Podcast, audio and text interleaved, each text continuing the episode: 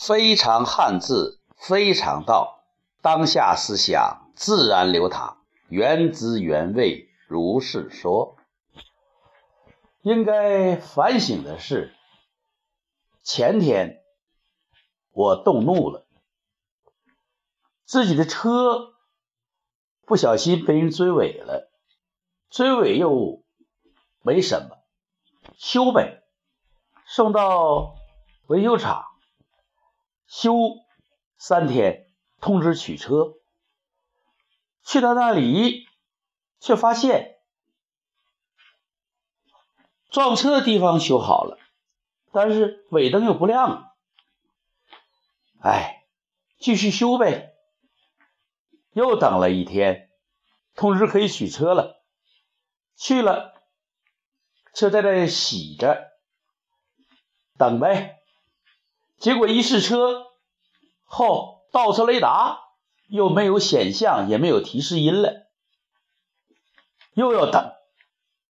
我不仅有点气了，我不仅有点怒了。我给他们的经理打电话：“难道你们就这个水准？一次又一次的，真的，有的时候控制不住。”有的时候又觉得不该生气发火，因为我知道，一个有修养的人应该能够控制自己的情绪，应该喜怒不屑一外。当当然，我又想，只有一种人不会生气，不会发火，那么这种人就是。死人，或者接近死人的植物人，所以我又庆幸我是活人。发火是不好的，生气是用别人的错误来惩罚自己。发火是好的，使自己的情绪能够适当的宣泄，不淤积在肝，少得肝病。发火又是不好的，因为它会影响你当下的心情，会影响你的人际关系，所以我们还要适当的提升自己。因为当我们分析了一个汉字，你就知道你要怎样选择。这个字就是“怒”，“怒”字一看就是一个上下结构，上面是一个什么字呢？“奴”，奴隶的“奴”，下面是一个“心”。顾名思义，那就是奴隶的心，就是被人控制的心，就是不能够自主的心，是怒。我就纳闷了。我们老祖宗他是根据什么来创这个字呢？是会意字还是形声字？从会意好理解，让我们要摆脱被奴役的状态，要自主，要自怒啊！据说林则徐啊脾气又不太好，他为了。控制自己的脾气，在他大堂上写了一个横幅，啊，就是自怒。怒是要控制，啊，当然，怒也是需要的。怒发冲冠，如果你拍案而起，对的是那些强敌；如果你挺身而出，大声怒喝，那是你见义勇为；怒也是人的胆发出的声音和能量。所以，怒在有些时候也是需要的。我不是给自己表白，因为我带着怒气，我跟他经理说了几声话。哎，我想对经理是有触动的，对他们的。服务是有帮助的，至少你交付之前，你要把车辆要检测一下，在没问题的情况下才通知我取车。我可以等，但我不能够这样的反复被折腾。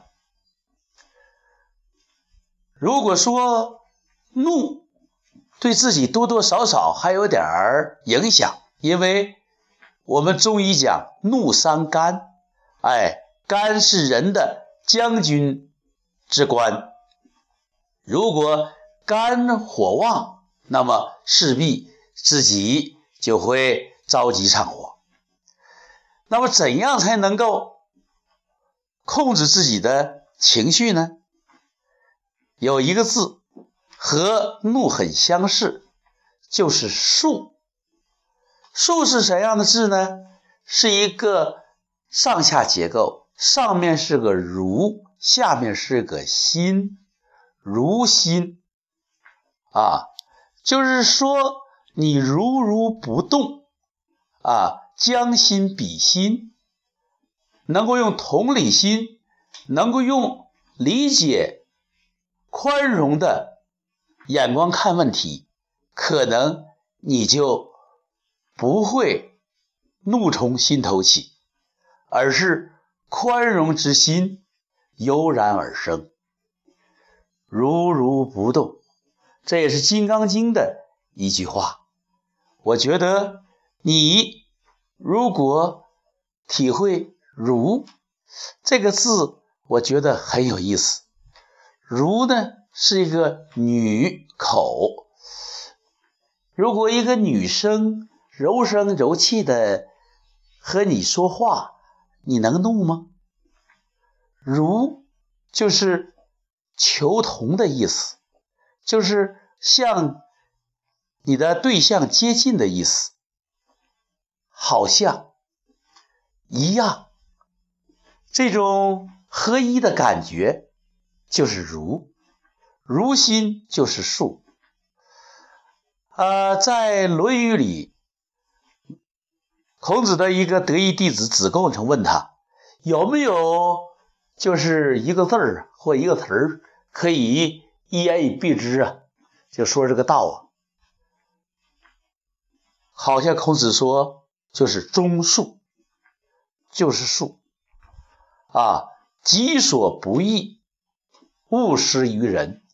就是你自己不愿意做的，你不要要求别人去做，好像是这样讲的。所以，我们要如果要想让自己心情愉快，想让自己的人际关系啊和睦，那么就要。